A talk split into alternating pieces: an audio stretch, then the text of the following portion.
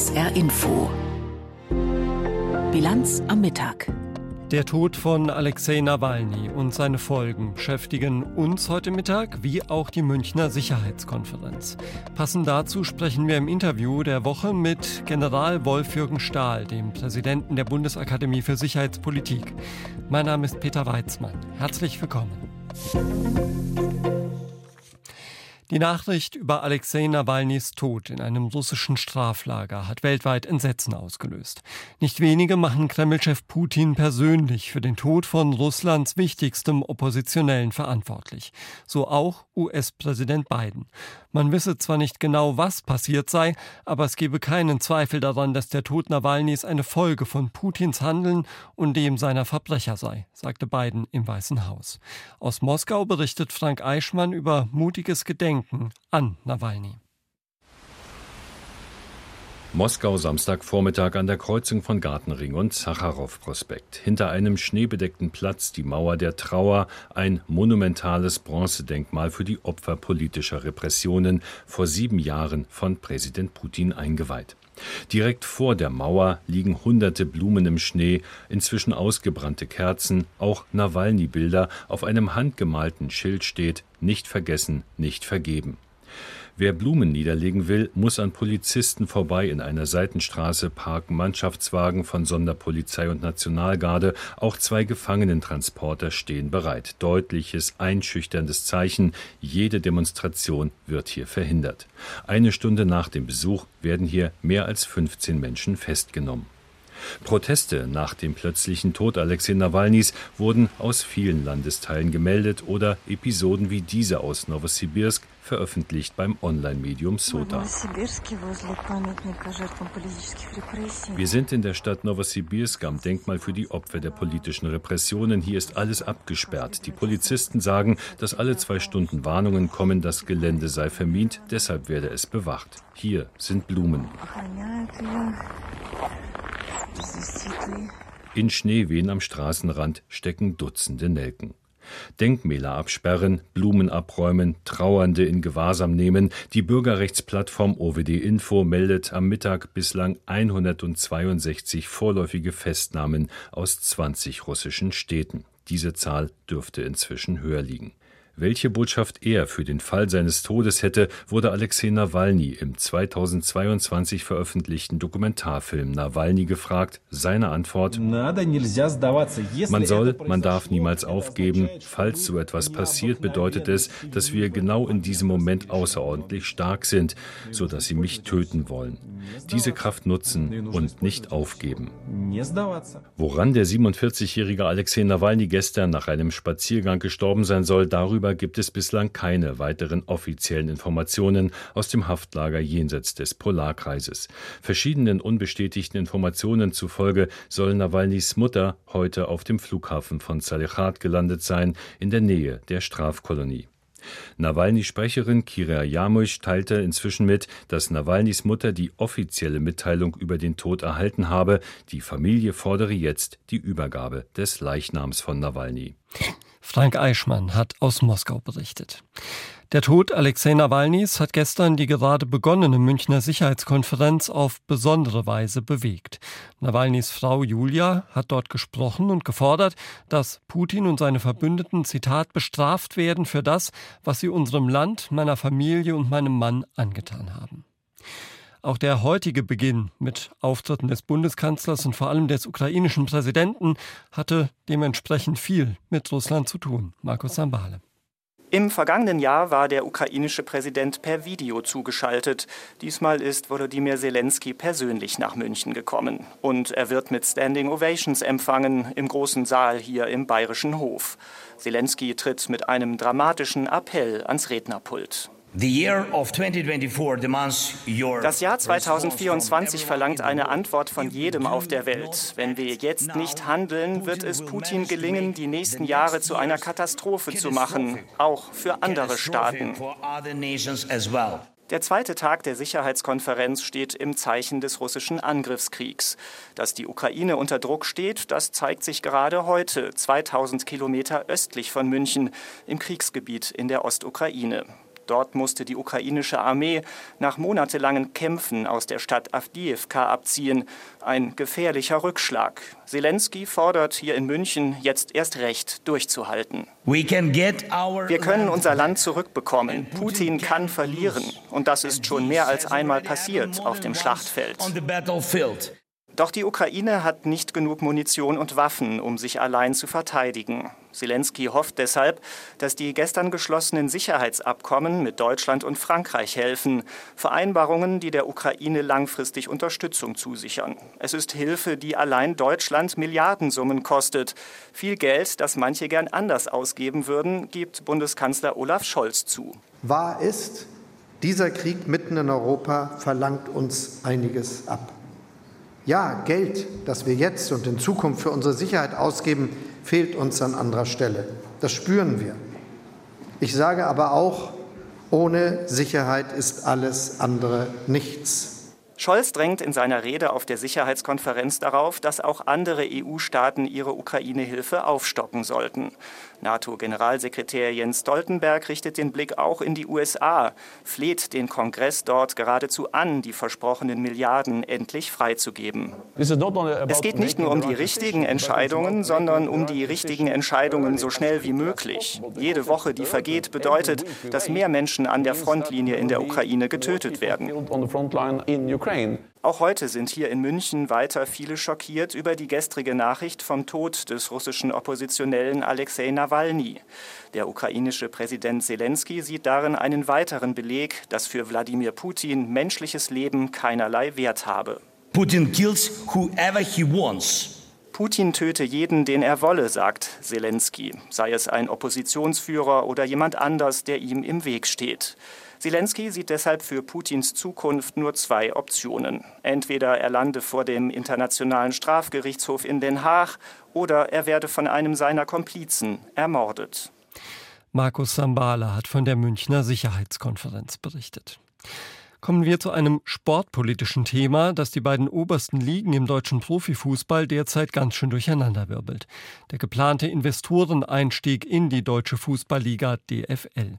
Vom Investor erhofft die sich eine Milliarde Euro. Dafür soll der über Jahre bei den Medieneinnahmen mitkassieren. Beschlossen wurde das mit knapper Mehrheit und unter Umständen, die viele Fans endgültig auf die Palme gebracht haben. Die äußern den Zorn nun durch provozierte Spielunterbrechungen und auch mit direkten Attacken auf den Mann, der in geheimer Abstimmung mutmaßlich für die Mehrheit gesorgt hat, obwohl sein Verein das gar nicht wollte. Martin Kind von Hannover 96. Am Donnerstag äußerte sich Martin Kind in einem ARD-Interview zum ersten Mal zu den Vorwürfen, er habe entgegen der Weisung seines Vereins für den Investoreneinstieg gestimmt und nicht dagegen. Wie ich gestimmt habe, das weiß nur ich, es weiß keiner. Und während Kind dabei bleibt, nichts preisgeben zu wollen, hat Hannover 96, der Mutterverein von Kind, die DFL scharf kritisiert. Man habe die Abstimmung proaktiv geheim gehalten, damit die Stimme von Martin Kind nicht nachvollziehbar sei, so der Vorwurf. Der Verein will eine neue, transparente Abstimmung. Die fordert seit dieser Woche auch der erste FC Köln. Insgesamt sind es zehn Vereine aus der Bundesliga und der zweiten Fußball-Bundesliga. Die aktive Fanszene, die protestiert für eine transparente Abstimmung schon seit Wochen. Und jetzt fliegen die Tennisbälle. Und dann fliegen die nächsten Bälle. Spiel wollte gerade weitergehen. Und so zieht die intransparente Abstimmung über den Investoreneinstieg immer größere Kreise. Das Bundeskartellamt hat sich eingeschaltet.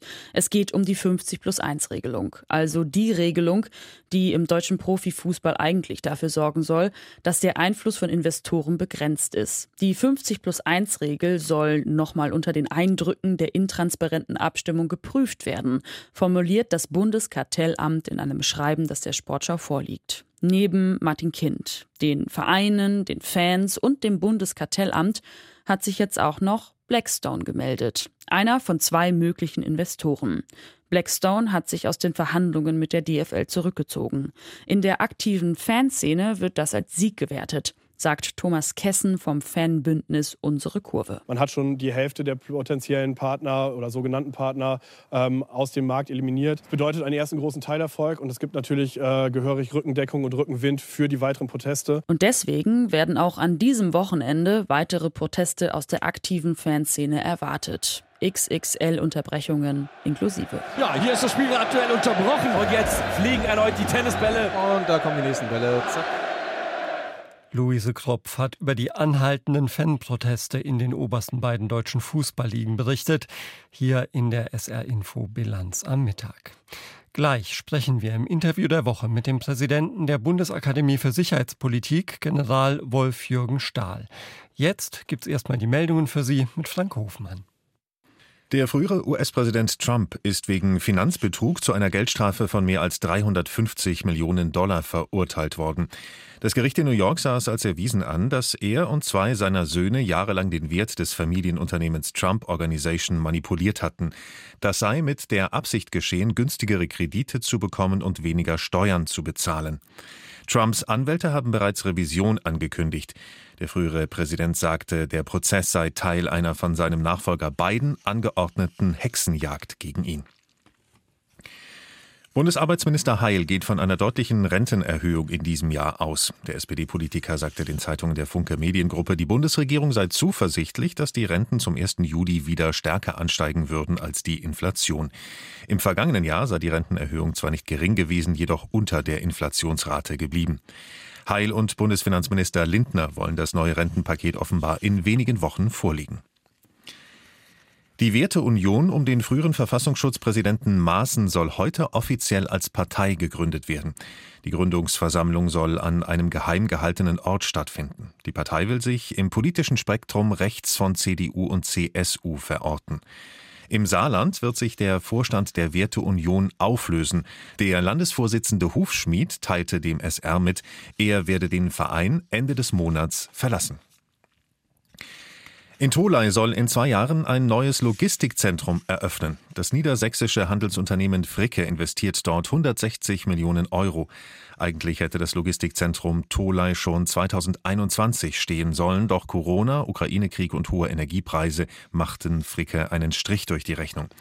Nach Angaben des Unternehmens sollen 2026 die ersten Auslieferungen erfolgen. Zunächst sollen 190 Arbeitsplätze in dem Logistikzentrum in Tolai entstehen. Langfristig seien über 600 geplant. An diesem Wochenende finden im Saarland wieder zahlreiche Demonstrationen statt. In Saarlouis haben die Jugendparteiorganisationen zu einer Demo gegen Rechtsextremismus und für Demokratie, Freiheit und Vielfalt aufgerufen. Sie soll um 15 Uhr beginnen. In Saarbrücken rechnen die Veranstalter mit bis zu 300 Teilnehmern an einem Aufzug für einen Waffenstillstand in Palästina. Mehrere tausend werden morgen in der Saarbrücker City zu einer Demonstration für Demokratie und gegen Rechtsextremismus erwartet. SR Info. Das Interview der Woche.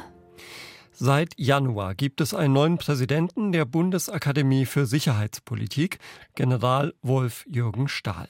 Damit ist zum ersten Mal ein aktiver Bundeswehrsoldat Präsident der entscheidenden Weiterbildungsstätte Deutschlands für Sicherheitspolitik. Und selten wurde in den vergangenen Jahren hierzulande ja so viel über dieses Thema gesprochen wie seit dem russischen Angriff auf die Ukraine. Was das für ein Land bedeutet, aber auch wie er die Lage in der Ukraine einschätzt, darüber hat mein Kollege Uli Haug mit Wolf-Jürgen Stahl gesprochen. Sie waren Kommandeur in Afghanistan, jetzt sind Sie der erste aktive Soldat an der Spitze der Bundesakademie für Sicherheitspolitik, der, der BAX. War das ein bewusster politischer Schritt in diesen Zeiten? Also das ist natürlich eine Frage, die an den Minister geht, denn der hat das entschieden. Aber ich bin ihm sehr dankbar, dass der Minister das entschieden hat. Und ähm, Inhaltlich ändert sich, glaube ich, gar nicht so viel. Denn es, in der Vergangenheit gab es auch äh, pensionierte Generale, die auch Präsidenten der BAX waren. Und die BAX wird ja immer durch eine Doppelspitze geführt, ein Vertreter aus dem Auswärtigen Amt, einer aus dem BMVG. Also die Expertise, der Inhalt ändert sich nicht. Wenn Sie es so formulieren wollen, hat sich das Etikett geändert. Es ist jetzt offensichtlich, offensichtlich ja, dass dort auch eben aus dem BMVG auch militärische Expertise ist. BMVG heißt Verteidigungsministerium. Ja die BAX, diese Bundesakademie, was ist Ihre Aufgabe? Was machen Sie überhaupt? Also die, die Bundesakademie für Sicherheitspolitik gibt es schon seit über 30 Jahren. Mhm. Und sie ist eine Weiterbildungsstätte, insbesondere für die Bundesregierung. Sie ist aber auch eine Art Konsultationsforum, wo man unterschiedliche Gruppierungen, gesellschaftliche Gruppierungen, gesamtstaatliche Gruppierungen zusammenbringt zum Thema Sicherheitspolitik. Und das Dritte ist, sie ist ein Kommunikator. Was mhm. insbesondere kommuniziert sie? Wir haben seit Mitte letzten Jahres unsere erste nationale Sicherheitsstrategie der Bundesrepublik Deutschland.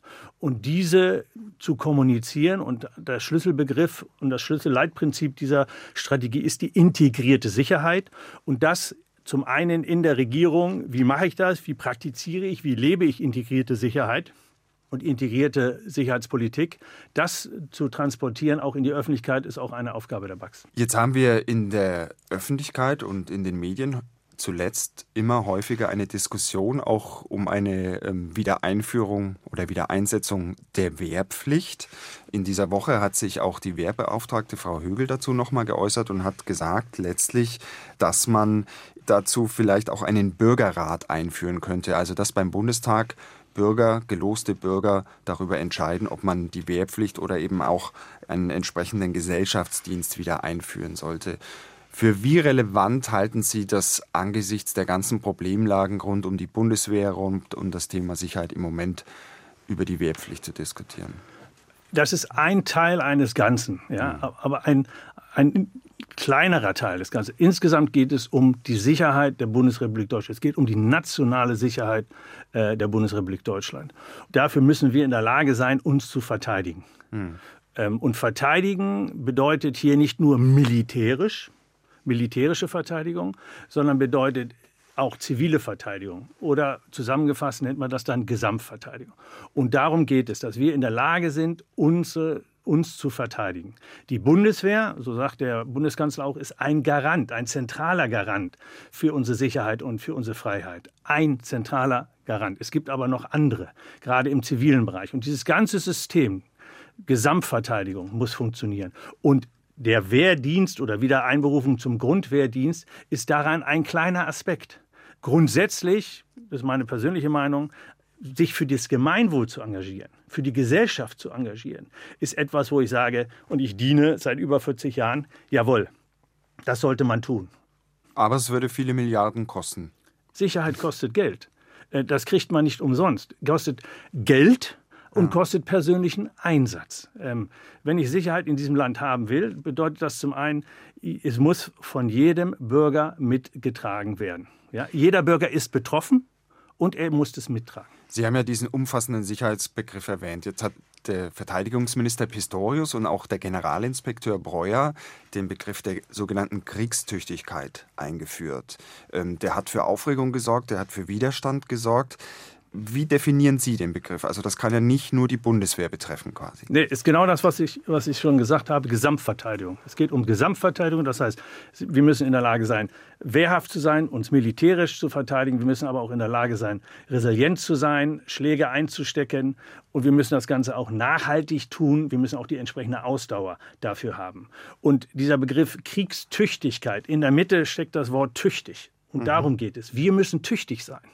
Und so verstehe ich das auch von meinem Minister und vom Generalinspekteur, dass sie den Stein auch ins Wasser geworfen haben, um zu sagen, wir müssen was tun. Seid tüchtig, lasst uns tüchtig sein für unsere Sicherheit. Wir haben jetzt in dieser Woche auch erstmals die offizielle Meldung von der NATO, dass Deutschland seit Anfang der 90er Jahre zum ersten Mal wieder dieses ominöse 2-Prozent-Ziel erreicht, also dass 2% des Bruttoinlandsprodukts äh, für die Verteidigung ausgegeben wird.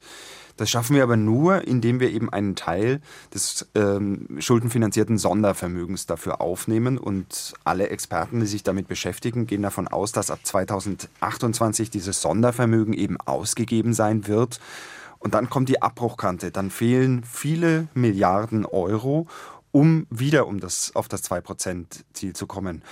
Das ist bislang finanziell nicht geklärt. Das ist Aufgabe der Politik und nicht Aufgabe eines Generals oder Präsidenten der Bundesakademie für Sicherheit. Aber das heißt letztlich, dass die Diskussion um die Verteilung von Geld deutlich härter geführt werden dürfte. Also das Erste ist, ob das 2%-Ziel ominös ist, weiß ich jetzt nicht. Ähm, es ist auf jeden Fall etwas, was definiert worden ist. Aber es muss ausreichend Mittel für die Sicherheit, davon bin ich aufs tiefste Herzen überzeugt, ausreichend Mittel für die Sicherheit der Bundesrepublik Deutschland oder in die Sicherheit mhm. der Bundesrepublik Deutschland investiert werden. Das ist nicht nur militärisch. Ja? Ich sehe sogar noch im zivilen Bereich ein auch einen Bedarf für zusätzliche Beispielsweise? finanzielle Mittel. Ähm, wenn wir entsprechende Vorkehrungen treffen, Vorhalt treffen für und dass wir autark sind über einen gewissen Zeitraum, wie bevorrate ich das? Mhm. Ja, was schaffe ich mir dort an Vorratslagern ein? Ähm, wenn ich sehe, die Infrastruktur zum Beispiel, ja, wenn, wenn ich also sage, es bewegen sich in Deutschland auf deutschen Straßen Militärtransporte mit schweren Fahrzeugen, ja, ist das möglich? Ist das möglich auf den entsprechenden Straßen oder müssen da nicht noch infrastrukturelle Maßnahmen also Brücken. verstärkt werden? Ähm, oder es muss erstmal erfasst werden, auf welchen Strecken kann man, kann man denn diese Märsche durchführen? Ja? Mhm. Ähm, das ist also dann eine, eine Aufnahme. Aber was heißt das ähm, für uns Deutschland? Und ich muss das bitte nochmal wiederholen. Wir müssen mehr investieren. Wenn die Mittel begrenzt sind, muss priorisiert werden. Ja, das ist schmerzhaft. Das ist keine Entsche einfache Entscheidung. Und das ist, wie Sie sagen, etwas, ähm, was durch die Politiker entsprechend angegangen werden muss. Jetzt gab es diese Aussage äh, des US-Präsidentschaftsbewerbers Donald Trump. Der hat sozusagen nochmal eine Debatte in Europa und in Deutschland losgetreten, was eben dieses 2-Prozent-Ziel angeht. War das noch so ein bisschen äh, der Kick, den es gebraucht hat, um die Diskussion äh, voranzutreiben? Also war das der nötige Weckruf? Nein, nein, das ist also eine, diese Aussage kann ich überhaupt nicht nachvollziehen ähm, sp spricht für den Tiefgang von, von Trump. Interessanterweise, die NATO sagt immer, ein Angriff gegen einen wird wie ein Angriff gegen alle verstanden, ein bewaffneter Angriff. Ähm, das hat er gar nicht in Frage gestellt. Ja? Die Unterstützung und Bündnissolidarität ist das, ist das Kern, ist das Elixier der NATO. Und das absolut in Frage zu stellen, ist für mich überhaupt, überhaupt nicht nachvollziehbar, wie einer überhaupt so, so denken kann. Ich glaube auch nicht, dass das irgendein Push in der Diskussion, weil es kein sachlicher Beitrag ist, überhaupt einen Push in der Diskussion hier in Deutschland äh, bewirkt hat. Aber letztlich profitieren wir von einer Bündnisverteidigung und die Frage ist natürlich auch, ähm, ob die USA ihren Beitrag so mittel- bis langfristig aufrechterhalten will in Europa. Es gab jetzt auch massive Probleme, beispielsweise was die Unterstützung der Ukraine angeht, sowas äh, eben dann auch ähm, durchs Parlament zu bekommen. Wäre Europa, wären wir aktuell überhaupt in der Lage, uns entsprechend ohne die USA zu verteidigen? Also das Erste ist, das ist ja genau Sinn und Zweck eines Bündnisses. Im Bündnis bin ich stark. Und im Bündnis bin ich stärker, als wenn ich alleine bin. Darum ist man ja in einem Bündnis ähm, und bildet ein Bündnis. Das heißt, wenn, die, wenn Amerika nicht mehr ist, ist für mich aber eine sehr spekulative Frage und sich nicht mehr engagieren sollte in Europa, dann müssen die Europäer das alleine stemmen. Ähm, das ist aber losgelöst davon, ob die Amerikaner dabei sind oder nicht. Die Europäer müssen insgesamt mehr machen. Das wissen sie auch. Und dazu sind sie in der Diskussion auch bereit. Die Umsetzung. Die Umsetzung ist wie immer die große Herausforderung. Wie setze ich solche Dinge dann um? Denn dann sind wir wieder bei der Frage, wo gehen die Ressourcen hin? Erklären Sie mal, auf der einen Seite haben wir die NATO, auf der anderen Seite haben wir europäische Verteidigungsbestrebungen. Das sind ja zwei Paar Schuhe im Endeffekt. Wie geht das zusammen? Sind das zwei unterschiedliche Baustellen? Laufen die teilweise parallel? Wenn es heißt, die Europäer müssen mehr machen, ich verstehe den Zusammenhang ehrlich gesagt nicht so ganz. Naja, also wenn Sie, wenn Sie dann die Zusammensetzung der Gruppen sehen, ja. dann gibt es ja eine unglaubliche Überschneidung zwischen Mitgliedern in der EU und Mitgliedern in der NATO. Mhm. Ja, also wir reden von denselben in zwei unterschiedlichen Organisationen. Und äh, dass das dann zusammengeführt wird und dass, das, dass man nicht schizophren ist und in dem einen so redet und in dem anderen so redet, erklärt sich auch von selber. Das heißt also, letztendlich sprechen wir ja auch von einer Bundeswehr in der EU und eine Bundeswehr äh, in, in der NATO. Und darum sagt man auch immer, das sind nicht voneinander getrennte Dinge, die ich voneinander getrennt betrachten muss, sondern ich muss sie miteinander verzahnen, zusammenführen, weil ich letztendlich über ein und dieselbe Bundeswehr spreche, die in beiden Organisationen zu einem bestimmten Zweck dann genutzt wird oder ihren Beitrag leistet. Viele Menschen haben auch Angst vor Aufrüstung. Welche Rolle sehen Sie denn, die die Bundeswehr innerhalb dieser europäischen Verteidigung oder in dieser NATO-Verteidigung äh, künftig einnehmen wird. Also wird die größer werden? Wird das beispielgebend sein, auch für andere kleinere Nationen? Welche Rolle hat die Bundeswehr? Die ja. Also ich würde die Formulierung, jeder, der Angst vor Aufrüstung hat, würde ich sagen, das ist vielleicht der falsche Ansatz. Hm? Du musst Angst haben, dass wir nicht stark genug sind. Du musst Angst haben, dass wir, dass wir nicht genügend abschrecken können, dass wir nicht genügend verteidigungsfähig sind. Und da müssen wir noch mehr tun in diesem Bereich. Das ist nicht unbedingt Aufrüstung, das ist im einen Ausrüsten, dass die Bundeswehr erstmal das hat, was, was sie braucht. Und dann ist es Integrieren in andere Bereiche, was ich auch angedeutet habe, Gesamtverteidigung, aber europäisch und im NATO-Bündnis die Dinge zusammenbringen. Also insofern ist es für mich kein Aufrüsten, sondern ist die nötige Abschreckung und Verteidigungsfähigkeit aufzubauen. Und davor sollte keine Angst haben. Ich möchte auch nochmal auf ähm, die Trump-Aussage zurückkommen, nämlich die hat auch so ein bisschen, äh, zumindest im politischen Raum, die Debatte über die nukleare Teilhabe, also den atomaren Schutzschirm, mal wieder, muss man sagen, gestartet. Da gibt es die Diskussion um einen europäischen Schutzschirm.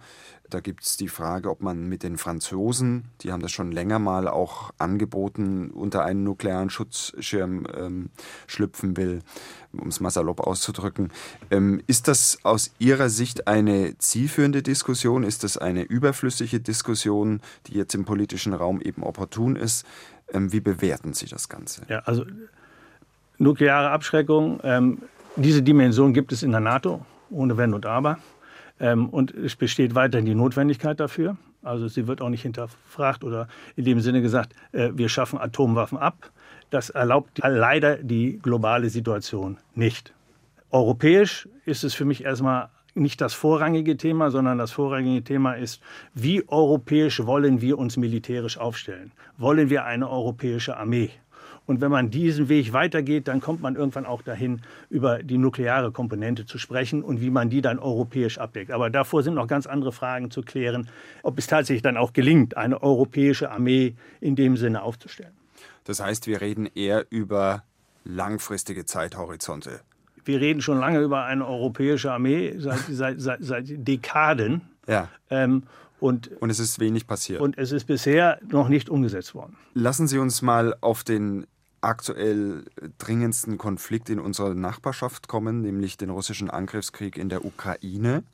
Da jährt sich das Ganze wieder, der Angriff am 24. Februar, der russische Angriff. Wie bewerten Sie denn aktuell äh, die Situation in der Ukraine?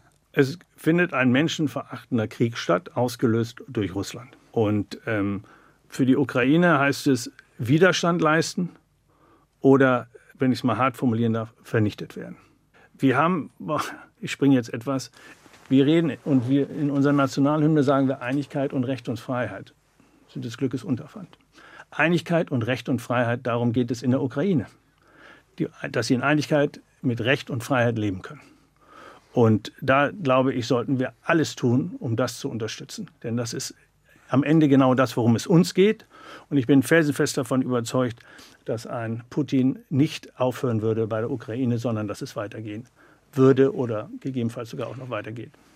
Jetzt ähm, hat die Ukraine Pro Probleme, was beispielsweise die Munitionsversorgung angeht. Ähm, da hat Russland offensichtlich im Artilleriebereich deutlich mehr zur Verfügung.